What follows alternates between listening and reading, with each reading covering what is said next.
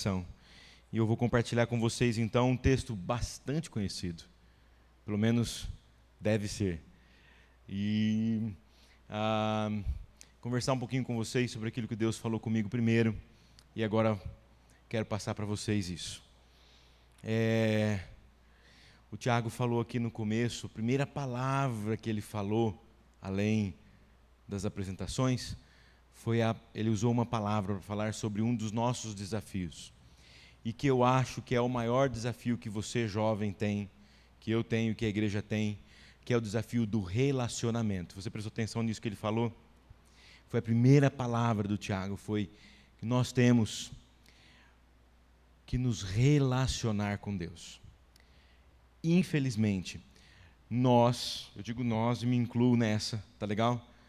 Não estou dizendo só para você, não vim aqui para apontar o dedo para você, mas nós estamos perdendo a bênção de nos relacionarmos profundamente com Deus. E isso é porque o nosso mundo não é um mundo de relações profundas. As amizades não são amizades profundas. As amizades que nós temos no dia a dia são amizades um pouco mais ralas, rápidas. É, são amizades de palavras rápidas, de conversas rápidas. De se eu não quero mais, meu, te deleto do WhatsApp, te deleto do Facebook, você não faz mais parte do meu hall de amigos porque não me interessa mais te ouvir. Então, esses relacionamentos rasos que temos no dia a dia, eles estão se transferindo para o nosso relacionamento com Deus. O nosso relacionamento com Deus está se tornando um relacionamento raso de palavras rápidas, de palavras curtas, de orações curtas, de tempo curto com Deus. Fala para mim, quanto tempo que a gente passa com Deus no nosso dia? Alguém mais presbiteriano do que eu dirá assim: Pastor, eu passo 100% do meu tempo com Deus. O cara tá certo, não tá? Quanto tempo você ora? Pastor, eu oro até dirigindo. Misericórdia, Jesus. Mas, você sabe muito bem, é claro que eu sei disso. Nós passamos o tempo todo com Deus. A Aline chegou e falou assim: pastor, que bom que o senhor veio. Eu falei assim: o senhor está conosco o tempo todo. Então nós nos relacionamos com Deus o tempo todo. Mas não é isso, você sabe que não é isso que eu estou dizendo.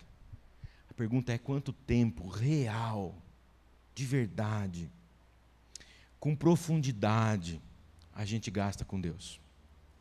A gente passa com Deus. Eu fiz aqui um link com amizades, né? Um dia desses eu chorei com um velho amigo lá de Fernandópolis, da minha época de adolescência, porque eu disse para ele: Eu não tenho mais amigos. Ele falou assim: Como assim, Jabes? Eu falei: Não tenho. Amigos, como era lá na minha terrinha, a gente ia para a igreja, para o louvor. Acabava o louvor, os jovens lá iam para a avenida, expedicionários brasileiros, que tinha uma, uma avenida bem grande, com bancos no meio da avenida, e a gente ficava olhando o movimento e tomando sorvete da sorveteria Cherry. Acabava isso, o que a gente fazia 10 horas da noite, porque 10 e meia a mãe mandava estar em casa? A gente ia para casa. E aí eu tinha dois grandes amigos, que a gente, eu batia na porta de casa, eu tinha 15 anos. Mãe, cheguei. Só que eu estou aqui na frente, vou bater um papo com os meus amigos, o Fernando e o Fábio. E ali a gente ficava até duas, três horas da manhã na rua, sentados na calçada. Falei para eles, cara, que saudade de sentar na calçada e conversar com vocês. Ali a gente brigava, reatava amizade, tudo ali, na hora. Que saudade que eu tenho de um tempo que a gente se relacionava com Deus com profundidade e que a gente não pensava que passar um tempo com Deus era pesado demais. De que sentar para ler a Bíblia era um fardo. Não é um fardo e não pode ser. De um tempo em que a gente parava para falar com Deus em oração, até o momento em que a gente sentia que Deus estava falando com a gente aqui no coração. Por isso que quando o Tiago falou, a primeira palavra dele foi relacionamento com Deus. Eu falei, Deus, obrigado. Porque a gente vai falar de coisas em sintonia aqui. E aí eu falei para Deus: Deus, então me fala sobre alguém para eu falar com essa moçada, que foi um exemplo, então, de vida de sintonia com Deus, de relacionamento com Deus, cujo relacionamento, cuja relação se mostrou em ações. Eu tinha uma galera que estava pensando, o pastor está passando o WhatsApp durante o louvor, mas eu não estava. Se bem que pimpou pim, é, o WhatsApp aqui, é, apareceu bastante coisa. Mas eu estava eu tava anotando a música Mundo Cruel. Eu não conhecia essa música, cara. Que coisa de louco. Vocês prestaram atenção na letra, né? Eu, quem conhecia? Vou baixar minha mão. Eu não conhecia.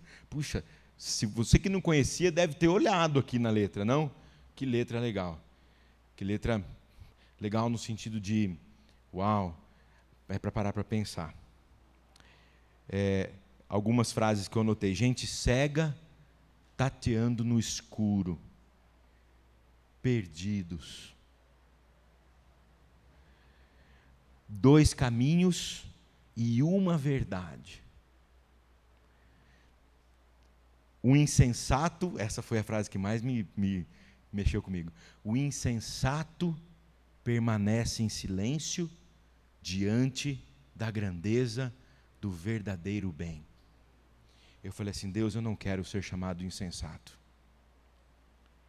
Eu não quero permanecer em silêncio diante da grandeza do verdadeiro bem, porque a resposta para a vida plena é a loucura do Evangelho. E aí Deus colocou no meu coração o seguinte texto. Abra sua Bíblia, ligue seu celular no texto da Bíblia. Se alguém entrar no Facebook, salvo para postar uma foto minha. Não, eu estou brincando, hein? Quer dizer, sei lá, entende? Primeiro livro dos Reis, capítulo 18. Se você vir alguém do seu lado sem Bíblia, o que, que você faz? Conta para o pastor, não, brincadeira. Empresta a Bíblia para o cara, lê com ele, beleza? Primeiro livro dos Reis, capítulo 18.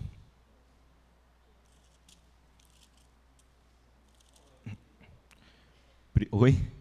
No celular é bem mais fácil de achar, diga-se de passagem, né?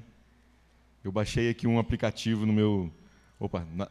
ó, atende aí, gente. É de mulher, então, tá dentro da bolsa. Pode ver, meu.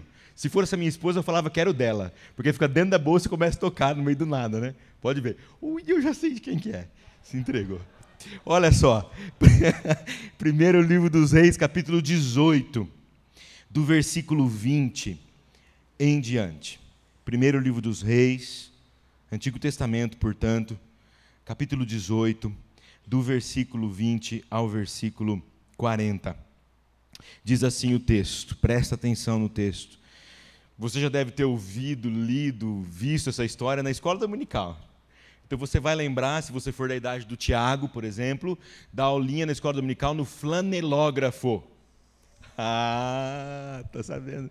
Depois você quer saber o que é isso, você pergunta para ele, claro. É, era uma, era uma lousa que a professora colocava uma flanela com um fundo que era igual para todas as histórias. Manja? Não, era diferentes. Obrigado, meu irmão, eram diferentes. Eu contei umas três. Um fundinho que era de pedra, um fundinho que era verde um fundinho neutro. Sim, o céu. Beleza, perfeito. E aí a tia colocava os, o, as figurinhas bíblicas coladas no flanerógrafo. Olha que coisa mais linda. Me sinto, me sinto de volta nos meus bons tempos. Eu ia falar velho, mas não dá, né? Obrigado. Diz lá o texto. Então enviou Acabe mensageiros a todos os filhos de Israel e ajuntou os profetas no Monte Carmelo. Então Elias, se, se, se chegou a todo o povo e disse: Até quando cocheareis entre dois pensamentos? Se o Senhor é Deus, seguiu. Se é Baal, seguiu. Porém o povo nada lhe respondeu. Então disse Elias ao povo: Só eu fiquei dos profetas do Senhor. E os profetas de Baal são quatrocentos e cinquenta homens. Deem-se-nos, pois, dois novilhos. Escolheram eles para si um dos novilhos, e dividindo-o em pedaços, o ponham sobre a lenha. Porém, não lhe metam fogo. Eu prepararei o outro novilho, e o porei sobre a lenha, e não lhe meterei fogo. Então, invocai o nome do vosso Deus e eu invocarei o nome do Senhor. E há de ser que o Deus que responder por fogo, esse é que é Deus. E todo o povo respondeu e disse: É boa essa palavra. Disse Elias aos profetas de Baal: Escolhei para vós outros um dos novilhos, e preparai-o primeiro, porque sois muitos, e invocai o nome do vosso Deus, e não lhe metais fogo Tomaram o novilho que lhes fora dado, prepararam-no e invocaram o nome de Baal, desde a manhã até o meio-dia, dizendo: Ah, Baal, responde-nos. Porém havia uma voz, porém não havia uma voz que respondesse. E manquejando, se movimentavam ao redor do altar que tinham feito. Ao meio-dia, Elias zombava deles, dizendo: Clamai em altas vozes, porque ele é Deus. Pode ser que esteja meditando, ou atendendo a necessidades, ou de viagem, ou a dormir e despertará. E eles clamavam em altas vozes e se retalhavam com facas e lancetas, segundo o seu costume, até derramarem sangue. Passado o meio-dia, profetizaram eles, até que a oferta de manjares se oferecesse. Porém, não houve voz, nem resposta, nem atenção alguma. Então Elias disse a todo o povo: Chegai-vos a mim. E todo o povo se chegou a ele. Elias restaurou o altar do Senhor que estava em ruínas tomou doze pedras, segundo o número das tribos do filho dos filhos de Israel, ao qual viera a palavra do Senhor dizendo: Israel será o teu nome. Com aquelas pedras edificou o altar em nome do Senhor. Depois fez um rego em redor do altar, tão grande como para semear duas medidas de sementes. Então armou a lenha dividiu o novilho em pedaços e pô-los sobre a lenha. E disse: Enchei de água quatro cântaros e derramai sobre o holocausto e sobre a lenha. Disse ainda: Fazei-o segunda vez, e o fizeram. Disse mais ainda: Fazei-o terceira vez, e o fizeram terceira vez, de maneira que a água corria ao redor do altar. Ele encheu também de água o rego no devido tempo, para se apresentar a oferta de manjares, aproximou-se o profeta Elias e disse: Ó Senhor, Deus de Abraão, de Isaque e de Israel, fique hoje sabido que tu és Deus em Israel, e que eu sou teu servo, e que segundo a tua palavra fiz todas estas coisas. Responde-me, Senhor, responde-me, para que este povo saiba que tu, Senhor, és Deus e que a ti fizeste retroceder o coração deles. Então caiu fogo do Senhor e consumiu o holocausto e a lenha, e as pedras, e a terra, e ainda lambeu a água que estava no rego. O que vendo todo o povo caiu de rosto em terra e disse: O Senhor é Deus, o Senhor é Deus.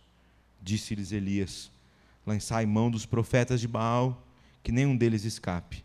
Lançaram a mão deles e Elias os fez descer ao ribeiro de Quizon e ali os matou. Vamos orar, meus queridos. Senhor Deus, Deus de nossos pais, nosso Deus, nós nos colocamos diante da tua palavra com temor e tremor, desvenda, ó Deus, os nossos olhos, para que vejamos a tua vontade, o teu querer, e olhemos, ó Deus, para este texto, na certeza, ó Pai, de que a tua palavra que diz que a tua voz, a tua palavra, o teu querer não voltam para ti vazios, que isso também aconteça conosco nesta noite, em nome de Jesus. Amém. Amém. Meus queridos, havia na, na nação de Israel, alguns houve na nação de Israel alguns momentos bastante tristes de distanciamento da vontade de Deus é bastante simples. As coisas que aconteciam, aconteciam ou porque o povo estava bem próximo de Deus, e Deus fazia coisas grandiosas por amor de si mesmo, por causa de sua graça, e havia momentos que o povo se esquecia de tudo isso e se afastava da vontade de Deus. Esses momentos eram terríveis para a nação. Aqui, um rei de Israel chamado Acabe havia instaurado um culto que não era um culto ao Senhor Deus, um culto a Baal. Você já deve ter ouvido falar alguma coisa, mas só para você ficar inteirado disso, Baal era um deus, considerado pelos seus adoradores como o deus da fertilidade, o deus da chuva, dos ventos, o deus das boas colheitas, o deus do tempo, o deus que fazia é, é, o, as vacas terem os filhotes, fazia as plantas crescerem, tudo que se referisse à vida era por causa de Baal. Acabe casou-se com uma mulher que foi também um desastre na sua vida, chamada Jezabel. E essa mulher acabou de piorar a situação quando instaurou também ali cultos orgias, cultos com, com sexualidade promíscua, enfim, para adorar a este Deus chamado Baal. Isso é importante para a gente, porque a gente vai entender melhor o que, que estava acontecendo aqui. A nação passava por uma seca terrível.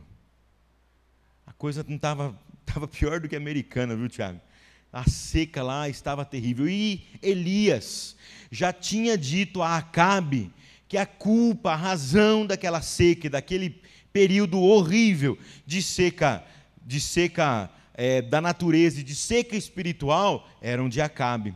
Se você observar aí no capítulo anterior, no, no, na passagem anterior, na verdade, capítulo 18, versículo 18, Elias respondeu a Acabe: Eu não tenho perturbado Israel, a Israel, mas tu e a casa de teu pai, porque deixastes os mandamentos do Senhor e seguistes os Baalins, que são as deusas é, de Baal. Elias já tinha dito a Acabe que estava errado. Portanto, há uma primeira lição aqui, que é a lição do confrontamento. A gente não pode ter medo de confrontar o erro, de olhar para o que está de errado e confrontar. E aí nós aprendemos aqui, num primeiro momento, que um momento de crise, um tempo de crise, deve gerar e gera no coração dos filhos de Deus, daqueles que estão em perfeita relação com o Pai, coragem e não medo. E eu temo porque as igrejas de hoje estão fechadas dentro das quatro paredes dos seus templos, estão se escondendo, escondendo a verdade, esquecendo-se que a palavra da salvação e da verdade está conosco.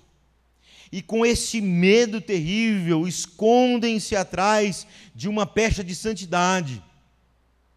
Elias aqui manda chamar 450 profetas de Baal se você vir aí no, no texto anterior, versículo 19, ele fala: chama os 450 profetas de Baal e os 450 e os 400 profetas do poste ídolo. Então eram 850 profetas. E Elias fala assim: chama esse pessoal, chama para a briga, fala para eles virem aqui. Chama esse pessoal que eu quero bater um papo com eles. Vejam, nós precisamos aprender a olhar para esses homens que tiveram coragem de enfrentar as maiores crises espirituais da existência do povo de Deus. Quando eu falo de coragem, eu me lembro, por exemplo, de Paulo e Silas no Novo Testamento, que aprisionados depois de apanharem uma enormidade, açoites por causa do Evangelho, estavam presos e começaram a reclamar, falar assim: aonde já se viu? Eu sou um profeta do Senhor. Sou, como que é que se falou hoje? Sou ungido do Senhor. Isso não pode acontecer comigo. Ninguém vai fazer assim, ó. Não é isso, pastor? O que, que eles faziam lá? Aprisionados, encarcerados depois de apanhar. Cantavam. E cantaram de tal forma que Deus fez vir um terremoto. Esse terremoto os livrou de suas cadeias e eles, ó, deram no pé. Foi isso? Não foi também. Ficaram lá, porque sabiam que o carcereiro precisava ouvir da mensagem da salvação e eles é que tinham aquela mensagem. Elias chama os profetas de Baal.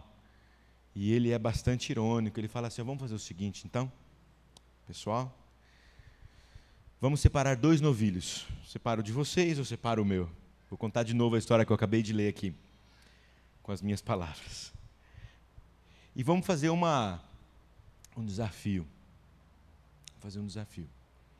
Você pega o novilho que você escolher, do tamanho que você quiser, divide, coloca no seu altar e você vai não vai jogar fogo lá para queimar o altar não, para queimar a oferta. Faz o seguinte: ore ao seu Deus no texto bíblico aqui, da Almeida Revista Atualizada, com letra minúscula. Ore ao seu Deus, que eu vou pegar o meu novilhozinho, Pode escolher o meu, pode ser até o mais gordinho, não tem problema. E eu vou colocar o meu novilho no altar.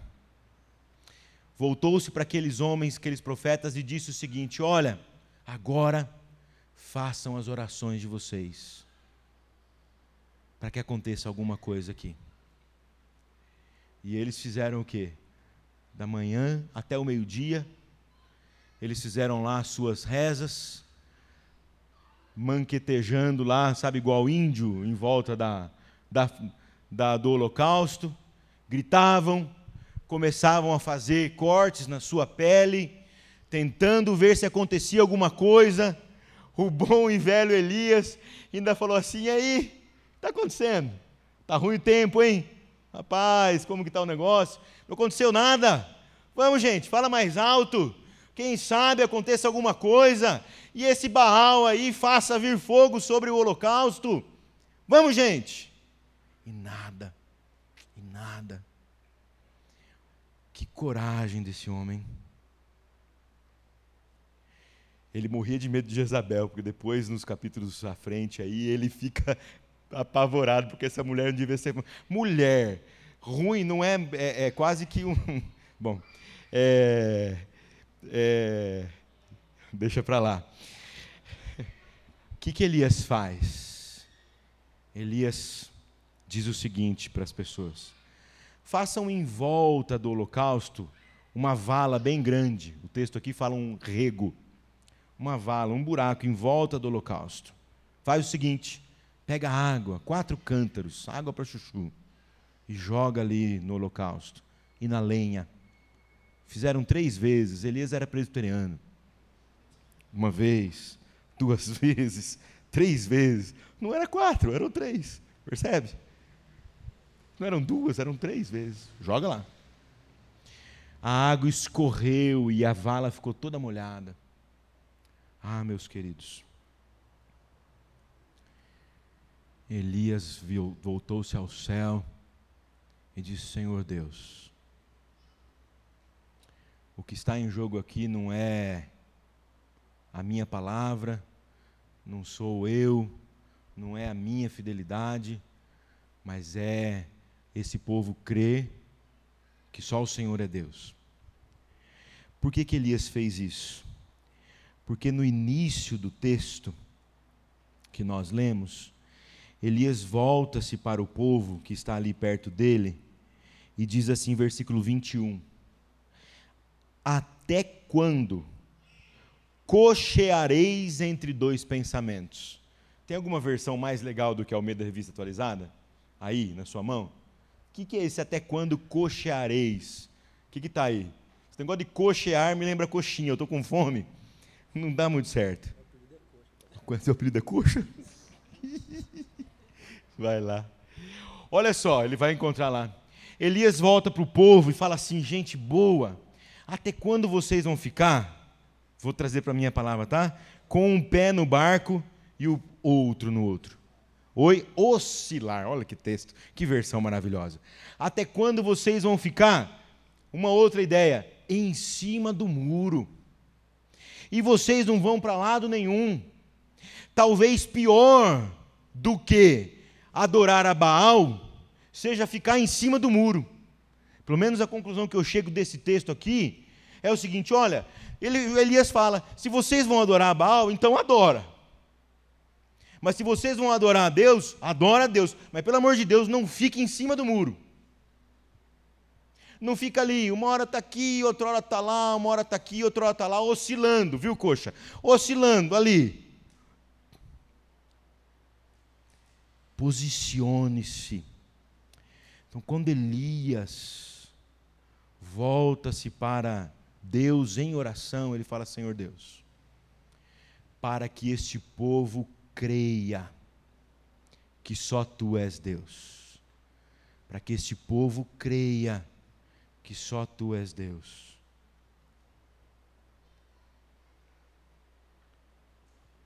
Só é capaz de fazer uma oração dessa alguém que está em fina sintonia com Deus. Sabe o que mais me impressiona em Elias? O que mais me impressiona em Elias? É o que Tiago fala sobre ele. Não esse Tiago, da Bíblia. O que, que Tiago fala sobre Elias? Oi? Isso.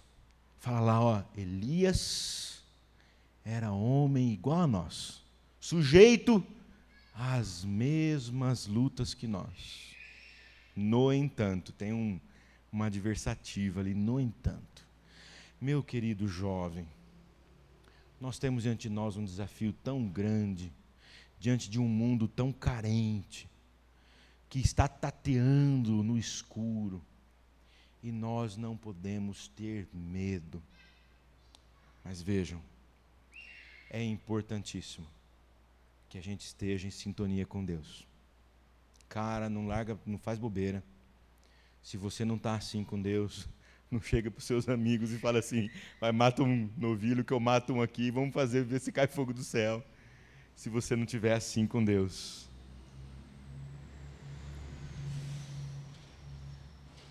Mas eu quero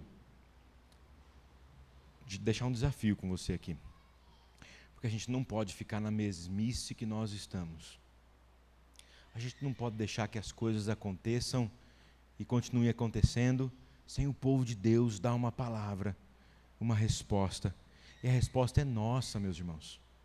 Meus queridos, somos nós. A palavra de Elias foi palavra de confiança em Deus. Você teria coragem de dizer para Deus: Deus é o seguinte, eu quero me relacionar com o Senhor de tal forma para que a minha vida, olha só, para que a minha vida mostre para todos os que estão ao meu redor que só o Senhor é Deus? Você teria coragem de orar e começar a orar agora, dizendo a Deus: Deus, eu quero que o Senhor faça com que a minha vida e com que aconteçam coisas na minha vida, na história da minha vida, para que as pessoas que estão ao meu redor vejam, vejam, o texto fala de ver. Elias fala: Eu quero que as pessoas vejam que só o Senhor é Deus. Eu queria desafiar você a orar ao Senhor Deus, E eu te dou certeza que Ele vai fazer coisas na sua vida que você não vai acreditar. E que as pessoas vão olhar para você e vão dizer assim: cara, que Deus é esse?